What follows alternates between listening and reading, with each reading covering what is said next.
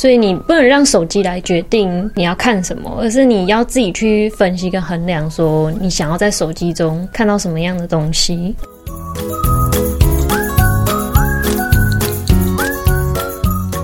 Hello，大家好，欢迎收听研究聊心事，聊你的心理事。我是研究生习习。节目里会与你分享各类书籍，并找出如何面对研究所生活与解决生活上遇到各种疑难杂症的方法。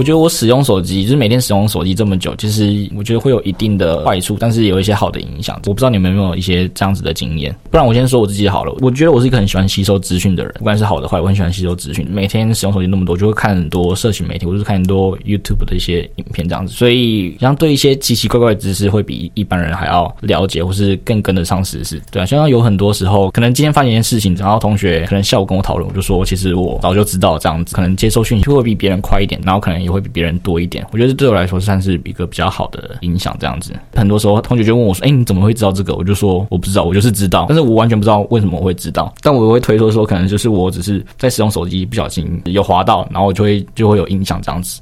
那你会觉得说，因为太常用手机，然后让你专注力下降，或是记忆力变差吗？我觉得会，就可能在写论文的时候会让我有点焦躁。哦，但我觉得那个原因是多重的原因，并不是使用手机的原因。但我觉得使用手机是有一一定的程度影响到我，可能在专心做一件事情的时候，嗯嗯嗯，会让我有点分心这样子。而且啊，这个我觉得这个很明显，就是我连在玩游戏排队的时候。他那个排队那空档，我都很想要滑出去看其他东西，这样子。书里面就是有讲到说，如果用手机过度的话，就是很可能会造成我们的专注力下降。嗯，有些人会觉得自己是，我不知道你们会不会觉得说自己是可以多工工作的人。然后他说，我们好像。乍看觉得说自己是可以同时专注两件事，但其实我们的专注力只是轮流放，其实不是同时进行，它是分开的，只是这样轮流轮流。而且还有讲到说，如果你在专注一件事情，因为你分心嘛，分心到跑到另外一件事情的时候，要再回去原本那件事就需要很长的时间。所以在这样的状态下，就等于就是你两边都没有专心。嗯。我们可能以为说自己好像两边都有专注，但事实上是两边都分心，然后两边都没有吸收。我们本来应该要记进去的东西也没有记进去，那是因为脑袋的运作的关系。我觉得学习是一定会有影响的啊。这样，我觉得我们在这个时代，尤其是可能大学生、研究所，你要做报告的话，你就一定需要去搜寻资料，然后搜寻资料有很多很杂资料，或者是有很多诱惑。比如说，你可能在搜寻资料，你旁边就有一个网页，它就跳出讯息，哦、真的，对你就会哦，可能就会被其他事干扰。有的时候它并不是娱乐的事情，可能朋友找你吃饭影响到你，而是我们可能现在在做 A 课程的作业，但是 B 课程的同学来跑来问你事情，你就会变得很很杂乱、很分心这样子。那芝芝呢？你觉得你是一个多功的人吗？不是、欸，但是我很有感觉，使用手机会造成专注力下降这个问题。因为我仔细回想，就是以前在国中国小孩比较没有那么常使用手机的时候，对比起来，真的专注力会有很大的落差。就是像现在，就比如说你可能做个作业，你做没有很久，可是你中间就会很想要转移动作，然后可能去划手机或干嘛的，你很难专心处理你真正需要去做的东西。那你会有什么应对的方式吗？比如说把手机放超远啊，关机之类的。我觉得没什么用，因为你想用的时候，你就还是会拿来用。有时候我会把手机朝下，荧幕朝下，太容易受干扰的时候，我就会把它放在旁边，然后盖着。对，我会拿远一点。可是我觉得，就是你的专心度还是有差。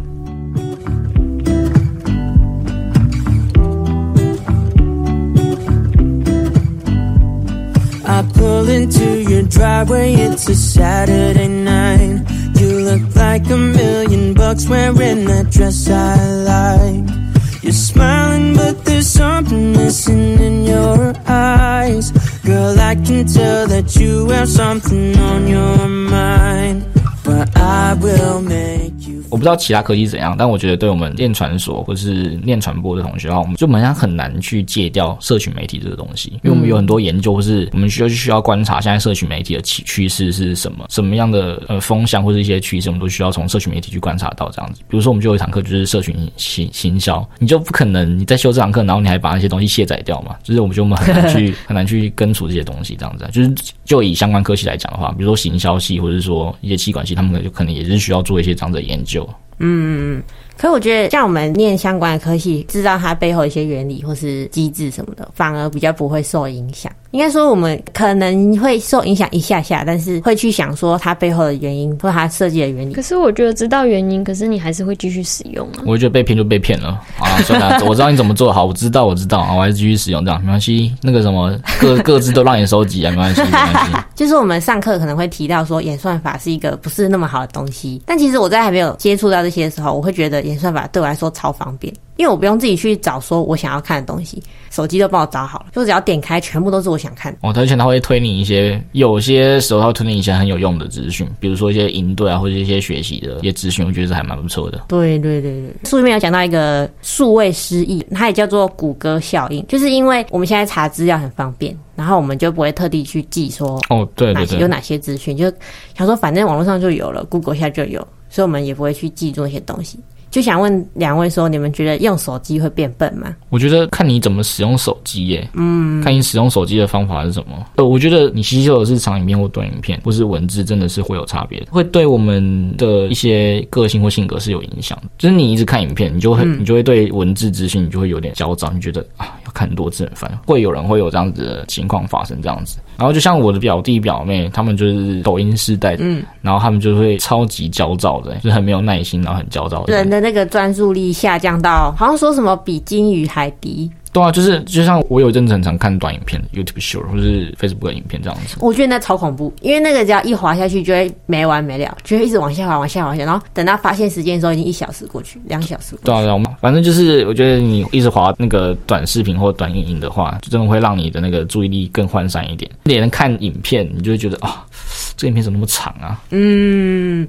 我觉得会影响到你去记忆的意愿，因为你就会觉得说手机就有，然后你可能不会特别用你的脑袋记下来，嗯嗯嗯，会降低你去记忆的意愿啊。我举一个超好的例子，就是我们要去另外一个地方的话，我们就不会记录，我们就会看 Google 导航这样子，对对对，我们就不会去记录，我们就直接看 Google 导航。有，他书里面有讲到，哎，我觉得这很很贴切。我爸就是那种不用导航的人，只要我们要去哪里，然后跟他讲下他说，哦，我知道在哪里，就算他不是很清楚，他只要到那个地方，然后。开一开就会差不多知道，比如说刚刚看过手机或是地图什么的，然后就知道说大概在那个地方的左边或右边，然后他就知道在哪里。很厉害啊！我觉得上上个世代就是他们就只有地图而已，就是纸本地图，然后记忆力对，或者是电脑，然后他们只能先事先先看在哪里这样子，然后再开车这样，所以说哦，可能你要从这一条路加那个路，然后再转什么道这样子，他们就记得。嗯，他、啊、现在就根本不用记啊，所以他们只要去过那边玩，就是事先看过地图，然后去那边玩，他们下次再去的话，他们就知道怎么怎么走了。嗯，然后我觉得我们就是去过那边玩，可能两三次都还不知道那个路怎么走，就是你给我们手机拔掉，我们可能就到不了了。手机帮我拿掉，我们就回不去了，这样子。所以一定就是导航就是真的很方便，但是真的会让我们不去记东西，不不去记记怎么走。我印象就超深刻，就是我们每次只要出去玩，然后我爸前一天晚上就会拿地图出来在那里研究。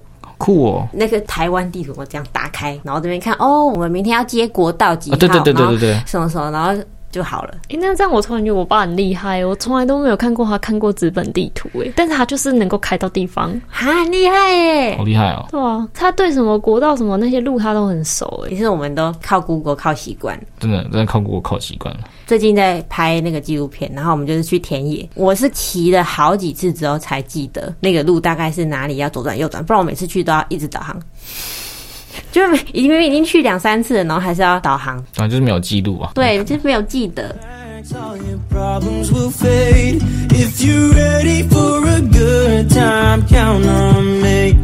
书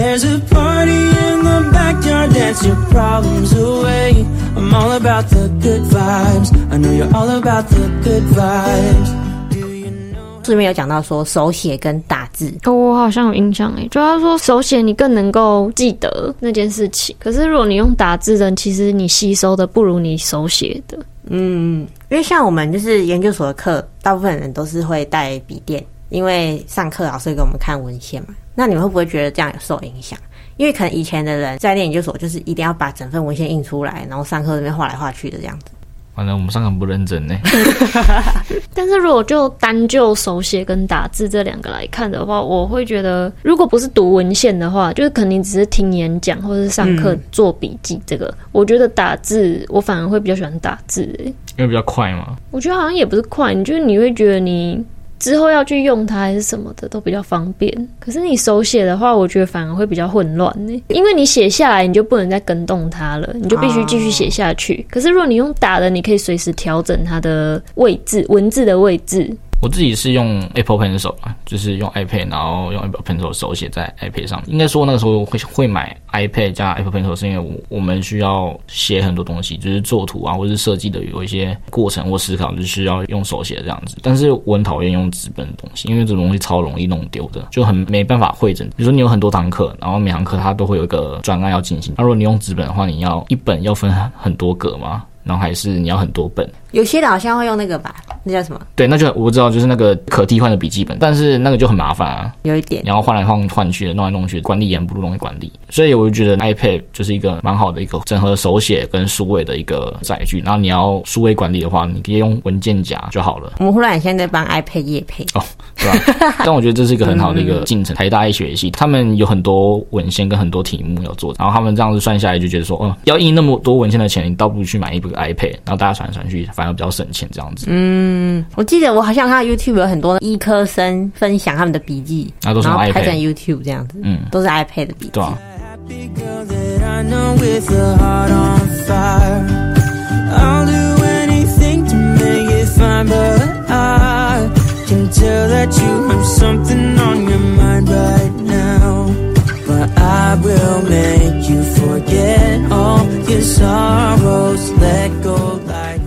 哎，讲到 iPad，我就想到顺便有讲到说，就是他们自己发明那些科技产品的人，会限制自己的小孩使用。哎，不然我现在问你们好，你们以后会让自己的小孩使用？就是你们会在什么样的情况下给他们智慧型手机使用？可能要国小之后吧。国小很小，欸，国小之后很小哎，我觉得有点小。我是说，就是开始有跟会跟同学出去之后哦，嗯，那种必要就是需要联系的话，才给他这样。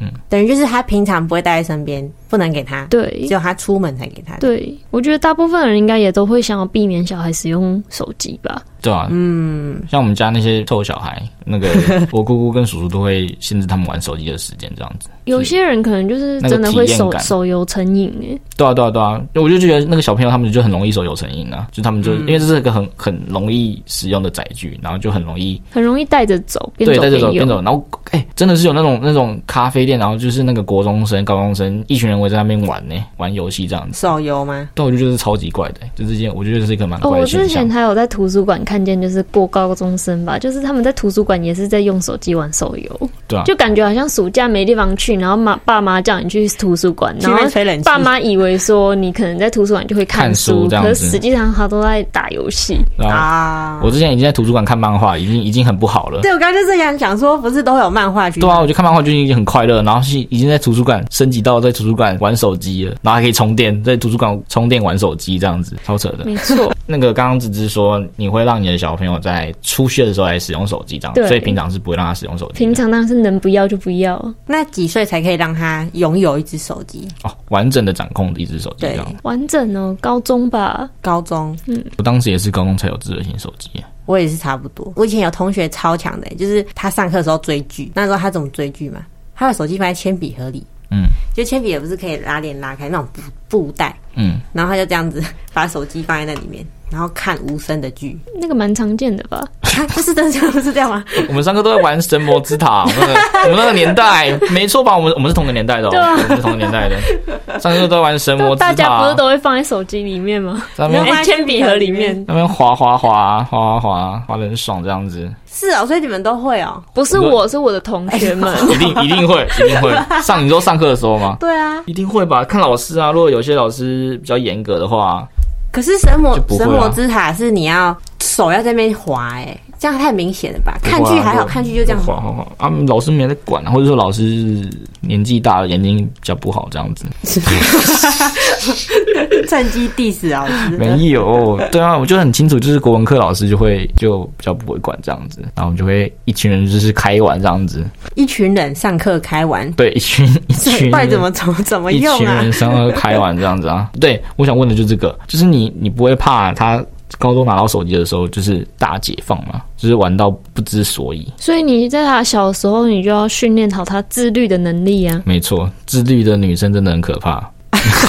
这个可以剪掉吗？对，你是说就是要从他小时候就开始训练自律？我觉得自律是影响到一个人能不能成功很大的一个原因。哇，你这样讲不会？我就是在说，因为从自己的经历上凸显了它的重要性。哦。你说的自律是一般的生活自律嘛？在使用手机这个自律上是需要特别训练的。通常你对生活上有自律，你对手机就也会有自律啊，因为你知道什么该做，什么不该做啊，什么时间应该做什么事啊。Oh, 对。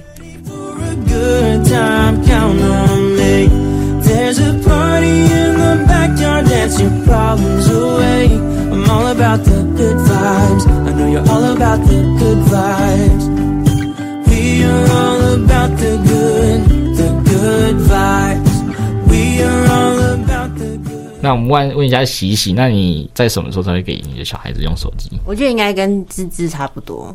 我小时候会可能如果需要联络的话。我可能会直接买给他那种旧型手机，就是完全没有任何功能，就打电话这个功能的手机给他。现现在要买也很难买到了，就阿公机啊，阿公阿嬷。现在还买得到吗？有有有有，还还有那种超古老铃声那种。对，就国小可能给他那种手机，然后等到高中的时候，你那时候不给他手机的话，也太奇怪了，因为大家都有。然后联络事情也是用那个联络。对啊，然后他没有，我觉得会被笑哎、欸。如果高中还没有的话，我可能会对他来说反而造成不好的影响。那我觉得不如就是给他，但是他要自己负责他的人生。就是他如果因为他的手机影响他的课业，那那你就自己自己承受，就是自己负责你因为手机导致的任何后果。这样。好，那我两个情境要给你们选择。好，第一个情境就是如果国中生都有了，其他人全部人都有了，那你们小子没有？比方说全部人哈，就是七成的。同学都有手机了，智能手机，那你们还会维持你们刚刚的决定吗？我觉得会，我还是会给。如果国中的话就要给，就我还是会给。我之前有看过那种 YouTube 影片，就是他们有一个专门的手机放置区，养鸡场。对，就是放在那个黑板旁边，然后你上课就是要交出去啊，日志嘞。那我会希望他就是上课不要带，这样子就好。哦，上课不要带就好了。就上学的时候不要带。啊，自己会有吗？就是。如果同才，如果他会有同才压力的话，那我觉得我这还是有可能会给。嗯，那你放学后嘞？放学会给他吗？回到家之后呢？他回到家应该也不需要用了吧？哦，对，那就是问题，没错。为什么？为什么回到家就不需要用？你想想看，大家都有手机，大家回到家都会聊一下天嘛，或者是玩一下手游啊，他这样会不会被排挤？他可以用笔电聊啊，电脑。手游他要玩呢、啊。哦，这好难哦，真的很难，对不对？很难的。那我觉得，我觉得手机是很有趣的一点，它已经不仅是联络，它可能在你，你就是你跟同学离开的时候，它还是一个相当有凝聚力的，就是让你们有凝聚的一一个工具，这样子。嗯，比如在女生可能就是需要聊个天啊，发一下文啊，发一下我在干嘛之类的啊。嗯、男生就是要玩一下手机啊，这样子。哎、欸，不是，哎、欸，你看，你想看，你回家没有使用手机的话，如果隔天可能。你你的那个群就是女生群，可能在聊什么？哎，你有没有看？哦，我我看我看啊！哦，我你没看，你的小孩没看，他会不会那个就跟不上大家话题了？哎，那这样我觉得真的会给。对，那如果是男生的话，哎哎，跟昨天玩的，哎，你很好哎，哎，你表现的很好哇，我们赢了赢了，然后你没玩，对啊，我觉得这是一个这是一个潮那个时代的趋势，对不对？如果是刚刚那个情境的话，你们就觉得说啊，可能就是真的需要跟他有一个手机的使用这样子。就是年纪是五六年级，或是国中开始，还是给，可能就是刚刚芝芝讲的自律吧，对吧、啊？从小训练他自律这样子。哦，讲得很好哎、欸，芝芝，谢谢谢谢。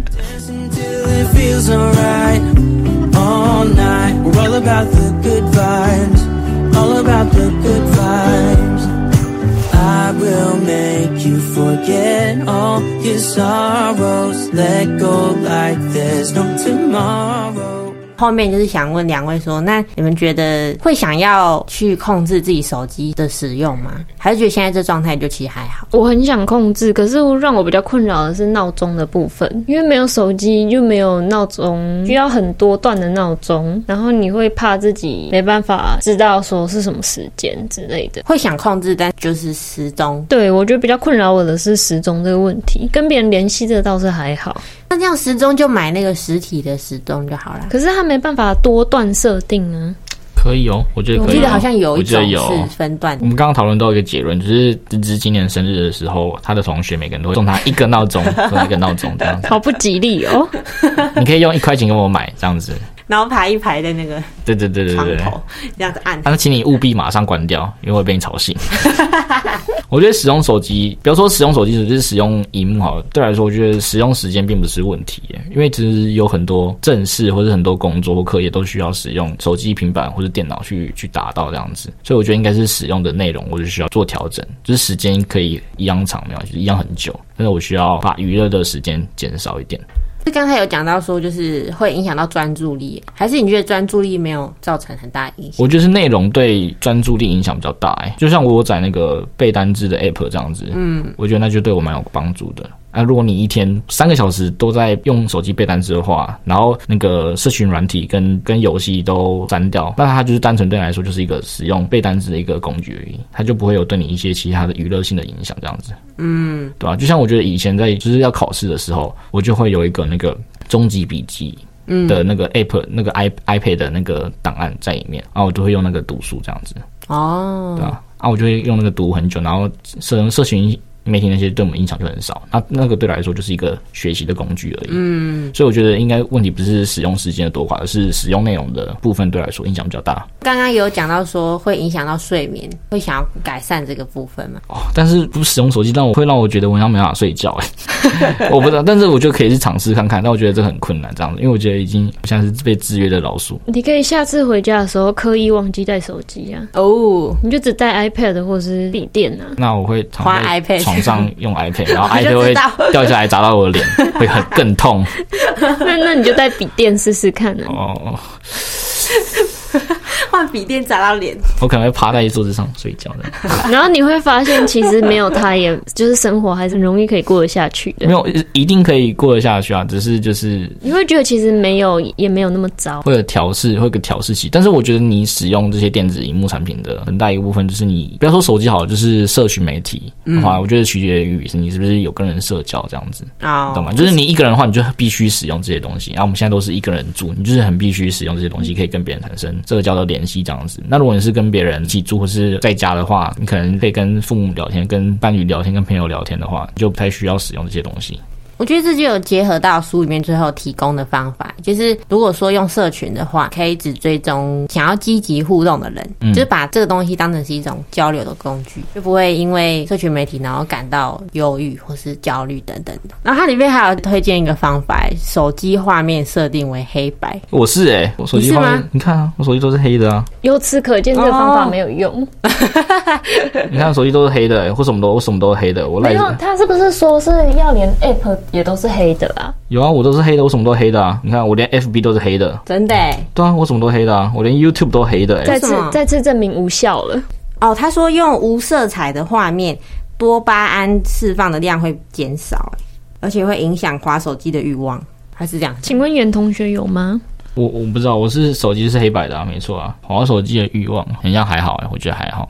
这很难很难解释哎、欸，我想滑就滑，不想滑就不想滑啊。我觉得我手机黑黑的会，我觉得会反而让我很想滑哎、欸，因为比较不会那么累，会让我滑的 滑的滑更滑的时间更久这样子。因为我平常滑的会会因为是那个真的手机太亮，然后会让我头有点痛这样子。滑它有现在都是暗暗的，然后会让我比较不会累，然后会让我滑更久这样子。嗯，好吧，那你可能就不适用这个方法，可能要换一个方法。怎么办？怎么觉得今天苏之中讲的结论跟我相反呢、啊？我会用一个相反的 相反的状况去那个跟他有个很很微妙的差异。我们今天是辩驳大会。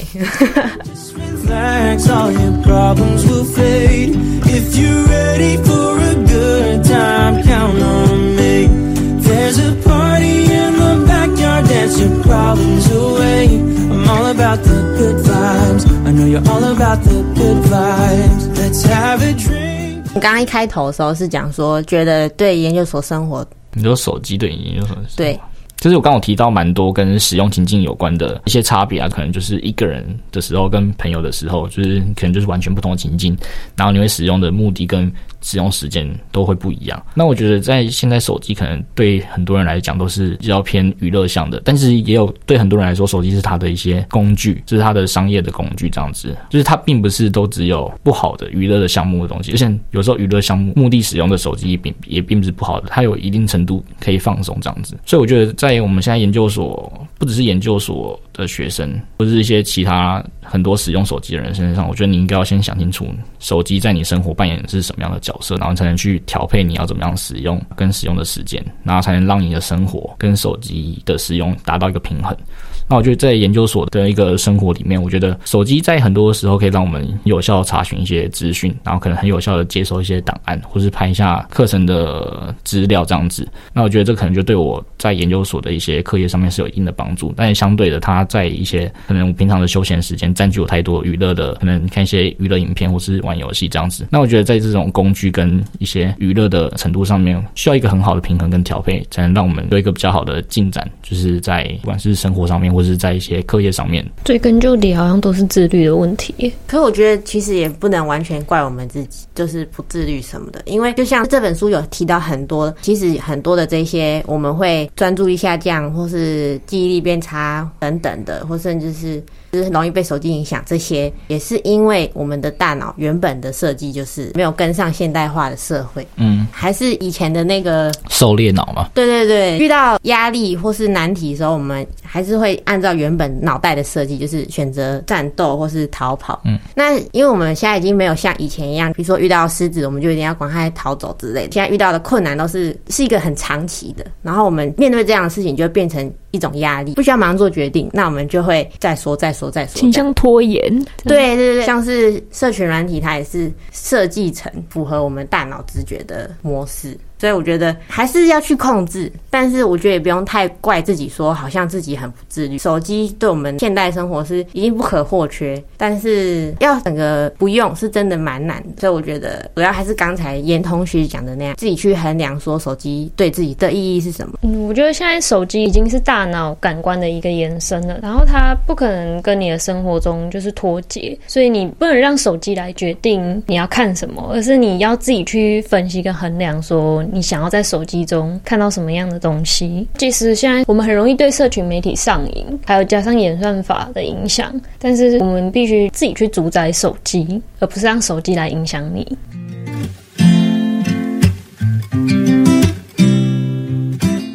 好，那我们今天讨论就到这边结束。然后我觉得今天讨论非常的有趣，谢谢我们今天的两位特别来宾来参与我们今天的讨论。我、哦、不会不会啊，蛮有趣的、啊，我觉得今天蛮有趣的。对啊，也谢谢西西的邀请，我们玩的很开心。以上就是我们今天的节目内容，希望本集的节目对你有所帮助。谢谢你的收听，每周三晚上八点，研究聊心事，准时疗愈你的心理事。我们再会。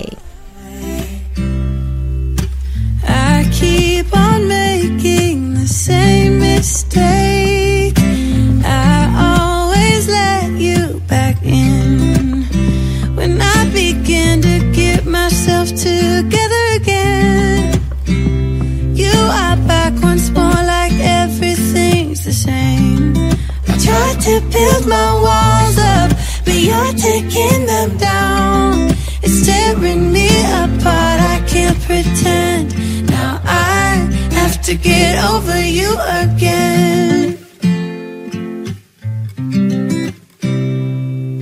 You said it was the last time, but you keep coming back to show me. Sorry you have changed now, but it's the